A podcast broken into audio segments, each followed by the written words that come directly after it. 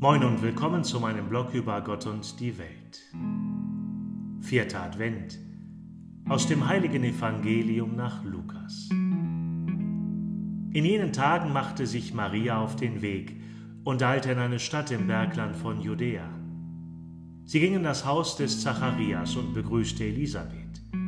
Und es geschah, als Elisabeth den Gruß Marias hörte, hüpfte das Kind in ihrem Leib. Da wurde Elisabeth vom Heiligen Geist erfüllt und rief mit lauter Stimme, Gesegnet bist du unter den Frauen, und gesegnet ist die Frucht deines Leibes. Wer bin ich, dass die Mutter meines Herrn zu mir kommt?